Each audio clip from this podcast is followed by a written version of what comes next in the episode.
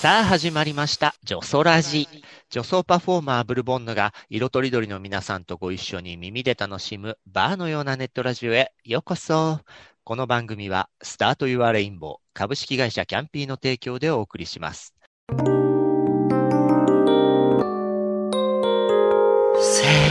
ラジ第1週は性ラジ。性的少数者、男性、女性、性教育などをテーマに、基本ゆるゆるの女装ラジの中で、真面目に社会的なお話もしていく週でございます。準レギュラーパートナーは、のびのび芸のかゆみ社長です。よろしくお願いします。はい。そして、今週のゲストは、石塚優さん。よろしくお願いします。はい。さらに、庄司監督、どうもよろしくお願いします。お願いします。ますね。えー月曜、水曜とね、お二人の知られざる過去からね、あの、いよいよ7月10日に公開を控えます映画、片袖の魚、庄司さんがはい。監督で、主演が石塚優さんということでね、お伝えしたんですけれども、今日はさらに、まあ、モデルさんとしてもお仕事を幅広くされているゆうちゃんと、今までもいろんな映像作品手掛けてこられた庄司さんということで、まあ最近世界的にもいろいろなね、話題にもなっている、ジェンダーセクシュアリティを映像やね、ビジュアルで表現していくということについてもお話を広げられたらなと思います。はい。はい。ゆうちゃんのモデル仕事といえば、相当な人が、そういうことテレビとかでもね、もう拝見したんじゃないかしらと思われるのが、えーパンテーン、えーはい正確には新パンテーンプロ V ミセラーシリーズのはい。4月からの CM モデルさんを務められたということで、はい。あのキャッチフレーズ言っていただいていいですか？え、どれ？あ、あーごめん、動揺してなんかカメラ倒した？いや、なんかさすがに私が言うのもなんだなと思って、あの、サラサラ髪が私の力だ。サラサラ髪は、ミセラーで、なんだっけ？えサラサラ髪は私の力じゃなかった？あ、それって言う言ってないのか。ただ文字で出てくるだけなんだね。うん。それはあの、ナレーターの方が言ってらっしゃる。ごめん。別にゆうちゃんが言ってないから、ゆうちゃんに言わせるのはおかしかったわね。すいません。でもね、サラサラ髪は私の力で、というキャッチコピーで有名な、はいあの CM ですよね。はい。これはどういった経過でなったんですか？あのお仕事は。これはあうんの、実は、なんだっけ、グッドエイジングエールズのうん。松中さんうん、ゴンちゃん、ゴンちゃん。をはがご紹介してくださって、ディレクターの方と。い。うん。それで、まあ、オーディションというかリモートでね、こううん聞き取りみたいのをして、うんまあ、それもその時決まるとは思ってなかったんですけど、正直。あの、テレビ CM ということでね。でも、あの、公演にも選んでいただいてっていう経緯が実はありました。あれ、P&G さんがね、もともとはい、その、プライド的なことに関して、こう、ゆうちゃんが出る前からはい、トランスジェンダーの人の髪の問題とかを YouTube の動画とかで紹介するっていう活動はされていたんだよね。そうですうんね。あの、サリー楓さんがねうん、就活のことについて。の CM だったりとか、まあ、それを、が、あの、反響が大きかったのでっていうのもあって、うん今回そういうテレビ CM を作るっていうことにもなったようです。いよいよこう、商品のイメージモデルとしても、トランスジェンダーの方を使ってはどうかって流れが P&G さんの中でもあって、はいそこから、もうなんかシンデレラガールよ、ゆっちゃん。うふふって。あでもシンデレラだよね、そういう意味では本当ね。シンデレラ、うんうん。その、いい、いいところに本当にこう、さっき、だって2回とも選ばれると思ってなくてって言ったからね。見事主演とテレビ CM タレントを得てんだからね。そうですね。すごいなんかいやらしい感じになっちゃう。いや、絶対得てやろうと思ってましたって感じではないのね。そんなことはないですよ。出たいって気持ちはありましたけどね。あそうねそうそうそう。まさか私が、みたいな。まあ、半分わざとぐらいでね。半分わざとらしく言うそうそう。ぐらいで、ね。やっぱ言いたいじゃないですか。そう、そうそうね。そうそうそう。いや、でもさっきも庄司監督もね、もうオーディションの早々、序盤で主役はゆうちゃんかなって思ってたらしいし。、それは光栄でした。うん。ね。ちなみにそのトランス、まあ、今日もね、どうしても初回にも言ったんですけれども、トランスジェンダーという部分のお話を今日もね、してしまうことがはい。多くなるので、そこはね、あらかじめ、今回はそれがテーマで出てくれはい。てありがとうねというところもあるんですけど、はい。あの、海外の例だと、ちょうど時を同じくして、うん。ハンター・シェイファーさんはい。で、ゆうちゃん知ってるよね？はい、存じております。ね、ちょっと前、防具とかにもね、お出になってたんだけどそう、ですね。社長は知らないでしょ。知ってる顔ちっちゃい。結あ構知ってる知ってる。なんで知ってんの？びっくりした。知ってる知ってるショービズ詳しかったんだ。そうだ、まあ、前はファッション関係の会社やってそったから。か。そうそう。でも、ハンター・シェーファーさんは、この出たショーは本当すごくて、ディオール、ミュウミュウ、カルバン・クライン、コーチ、マーク・ジェイコブス、ミリオ・プッチェ、ベルサーチ。もうなんかちょっとファッション好き綺麗だの、もね、ファッション好きのお姉が憧れるようなブランド、そうなめだよん。ね。うんうんすごい。そのショーモデルさんがやっぱり時を同じくしてというか、ちょうど7月から日本で字幕がついたものが配信が始まった、あの、セックスザ・シティとかでもおなじみの HBO のドラマで、ユーフォリアっていうドラマがあって、そこに、そう、主人公、ジェンデイヤさんが演じる主人公の友達のトランスジェンダー女子の役を演じてて、それで全米で大ブレイクしているっていう、そのモデルからの俳優ブレイクっていう流れもなんか重なるような話。何それ？ちょっとなんか、だからその辺ね、世界的にやっぱりこう、まずは、なんだろう、独特の存在感があるビジュアルとかも含めて、モデルさんっていうところから、こう世に出た人が、さらに自分のね、その存在を、ある意味そのまま活かしたような当事者を演じられる仕事も手に入れているっていうのが、なんか世界的にシンクロしている流れなんだろうなと思いますよね。で、日本はやっぱり何でもそうだけど、ちょっと遅かったところを、庄司監督とゆうちゃんがそれを始めてくれたんですよね。うん まあそうですね。でも、はい。ねこの辺の流れってやっぱり監督もどんどん広がってほしいものですよね。そうですね。はい。だからもう、あの、僕がこれやった後に、まあ次から次に、まあどんどん、あの、新しい、そう、トランスジェンダーの俳優さんが出てきて、まあ当事者役、まあ当事者役に限らずですけど、まあどんどん、あの、世に出てくれると嬉しいなと思いますね。うんはいそうだよね。僕みたいなこう素人が考えると、モデルさんをやって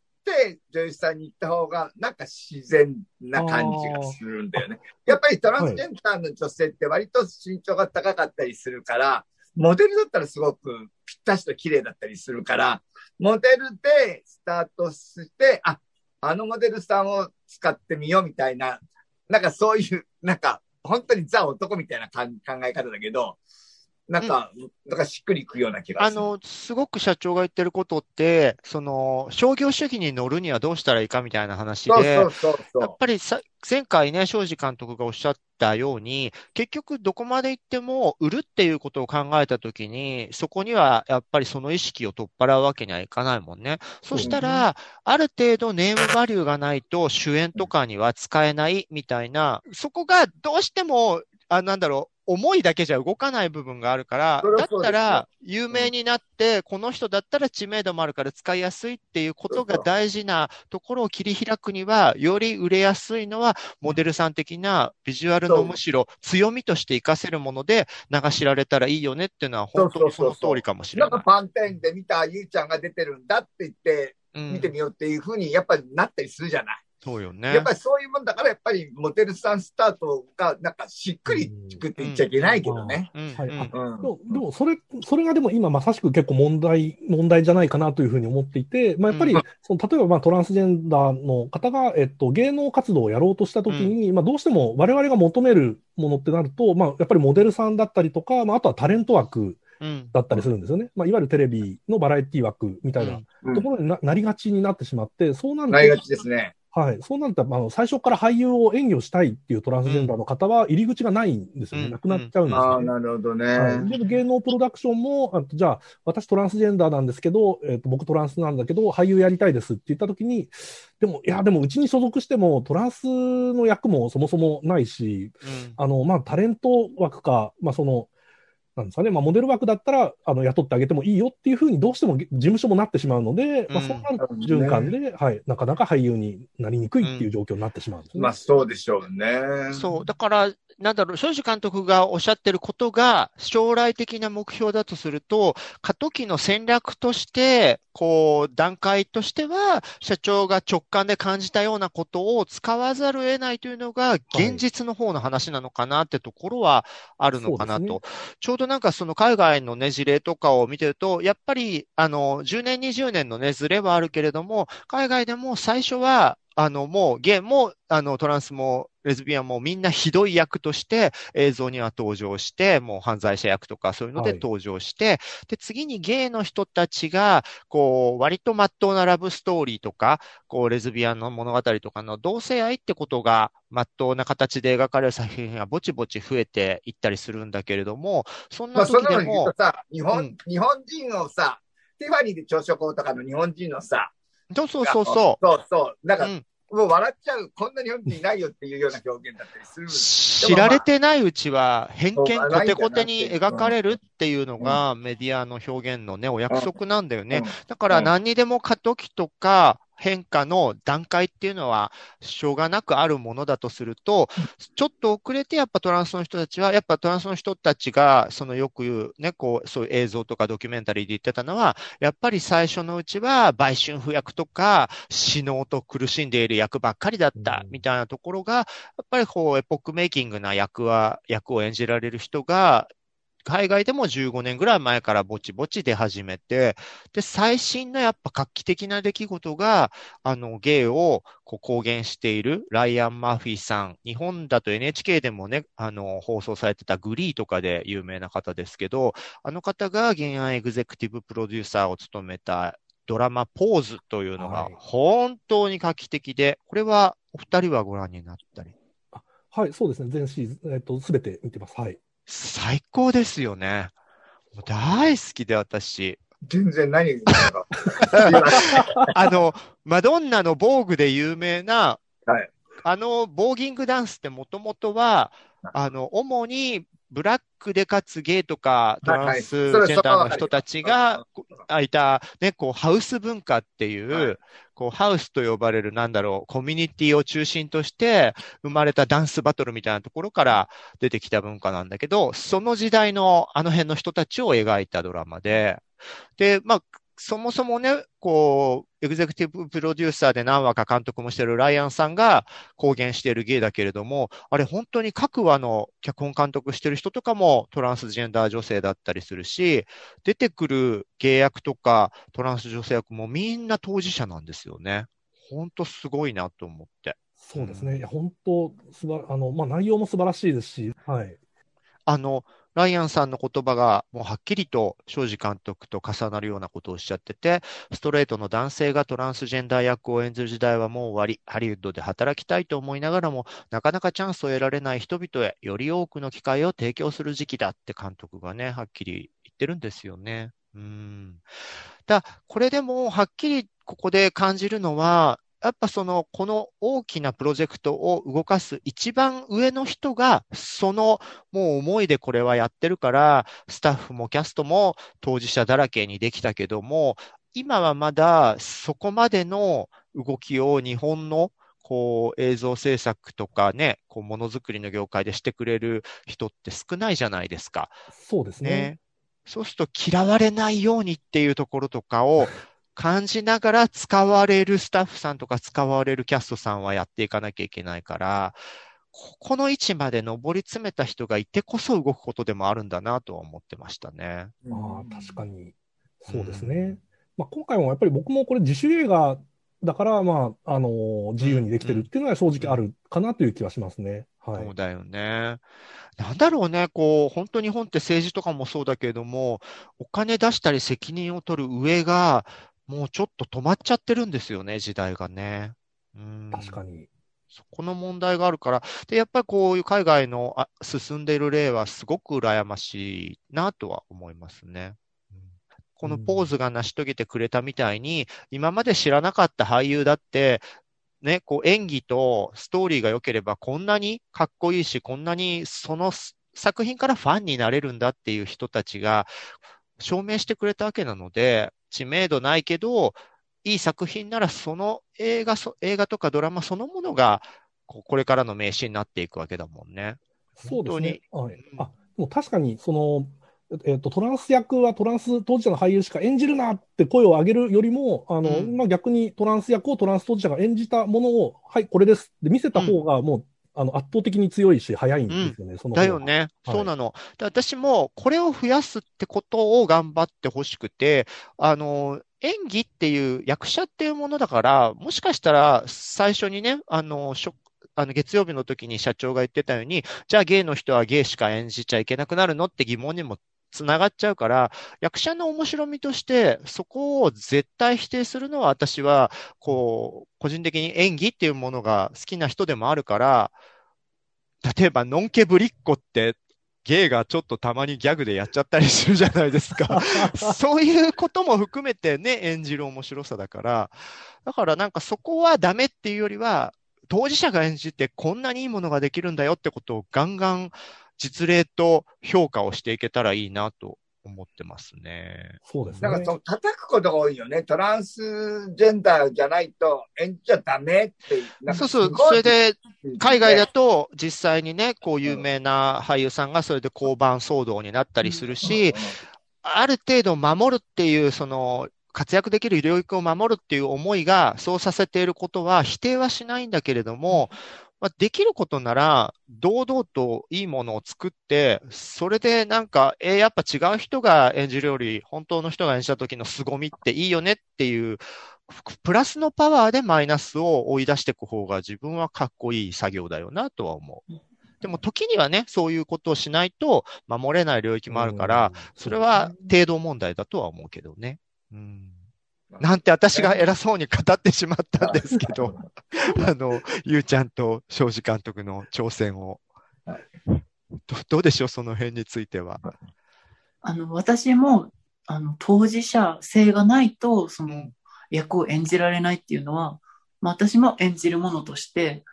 それは、あの、どんどん狭まってしまうし、面白くないなって思うんですが、今の流れとして、その、まあ、それこそ過渡期だっていうふうに思っていて、まず当事者性のある人が当事者を演じたりだったりとか、まあ、例えば脚本を書くっていうことが、まあ、多くなれば、うん。その、当事者がその作品を見たときに、え、こんなの全然違うし、なんか、その、そこでちょっと見れなくなっちゃったりとか、ね、それこそなんかすごく悲劇的に扱われるとかうん。で、すごく見るのが嫌になっちゃうなっていうのじゃなくて、本当リアルな、その、まあ、俳優さんの演技の仕方とか、もうこういう風に演じたら、まあ、自然ですごくリアルなんだなっていう一つのこう正解をまず作るうん。っていうところがすごく大事で、まあその後それこそね、トランスの人がシスジェンダー、シスヘテロの人を演じるっていうこともいいし、そういう風になっていけばいいなって私は感じて。うんい、ます本当そうだよね。だなんか、日本で、これってさ、そのアーティストさんとか全部にいるんだけども、そこを、ま、公にしないまでも、そこの思いでものづくりをしようって人がうんいて動くものでもあるから、うん。なかなかそこをね、こうカミングアウト問題ともつながっちゃうから、日本は本当に力を、権力を得ている人にもいっぱい当事者はいるんだけれども、うん。そこを公にしたり、そこを全面的に応援する作業をする人は少ないね、まだまだ。ね。うん。多分よっぽど荒いの方が動いてくれてるかもね、そこに関してはうんね。確かに。うん。で、社長がもしさ、そういうことをする人だったら、スポンサーとかになってお金足して作らせたりしてた？どうだろう。まあ、でも、なんて言うんだろう。うんと、もちろんでも間口を広げてあげるっていう、庄司さんの思いはすごくわかるんですよ。だでも、でもどうなるだろうな。自分がその場になんないとようわからんけど、うん、まあでも、やっぱ作品を見てよかったと思えたから、正解だったかも。でもなんかよくわかんなかったってなっちゃうと、どうなんだろうっていう結果になっちゃったかもしれないから。うんうんだから逆にいいものを作って、そそれがいいいいっていう気持ちがあれば、でも、こういうテーマはっていうブレーキがかかるかかからないかが、こう、社会的な問う。題だから、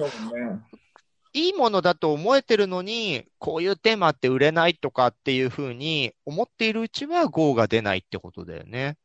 その、いいものをちゃんと作ろうっていうのは、どう、周りの環境が変わったって当たり前に大事なことだけど、そうですねそれ以外の要因でブレーキがかかるのはもったいないようんね。そうですね。いや、もう、だってスマホ1台であれだけのね、映像を作ったって、まあ、素人が考えてもすごいなと思うし、綺麗だし、なんか、わか、わかりやすいって言っちゃいけないけど、なんか僕みたいな、あんまりえ映画の本数は見てても、なんか映画を浅くしか理解できない人間としてみれば、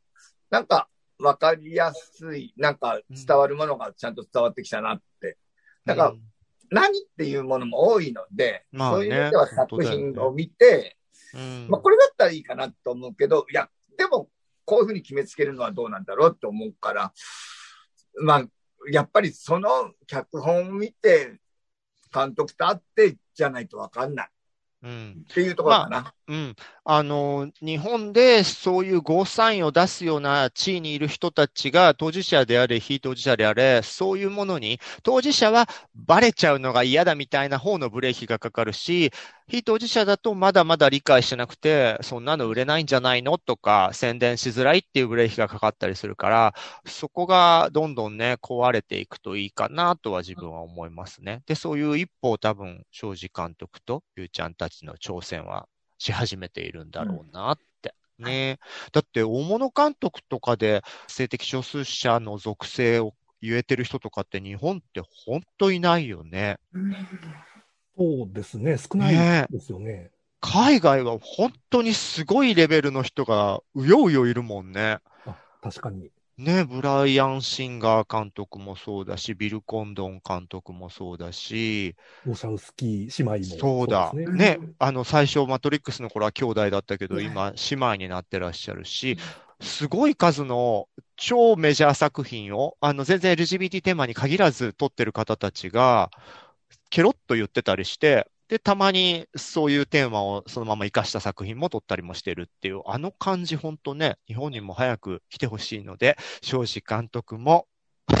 それぐらいの、そうですね。それぐらいにな なれるようにならないといけないですね。ね。で、同じくね、ゆうちゃんもね、はい。あの、まあ、背負えなんていうふうには全く思いませんけど、ますます、ありがとううん、あの、楽しんで、自分はいがしたいことをいっぱいしてくださって、結果ね、それによって後に続く人が増えたら素敵よね。うんうんまあ、でも、確実に今週のり目的を言いますと、7月10日から、えー庄司監督、そして主演、石塚優さんの片袖の魚、公開となりますので、皆さんよろしくお願いします。よろしくお願いします。ああの、場所をもう一回言った方がいいんじゃない？はい。えっ、と、はい新宿のケーズシネマから、ね。はい。はい。はい。ジョソラジは、キャストの皆さんが自宅からリモート会議システムで集まって収録をする手弁当なネットラジオ番組です。ノイズなどの音声トラブル、家族や猫の声、恥ずかしい音などの購入はご容赦ください。生放送企画などの最新情報、お便りの送り先は、ツイッターのジョソラジアカウントをチェックしてくださいね。ポッドキャスト、スタンド FM、YouTube など、お好きなメディアから、いつもあなたの耳元に。それでは次回もお楽しみに。今週はありがとうございました。ありがとうございました。ありがとうございました。ジョソラチ、ジョソラチ、ジョソラチ。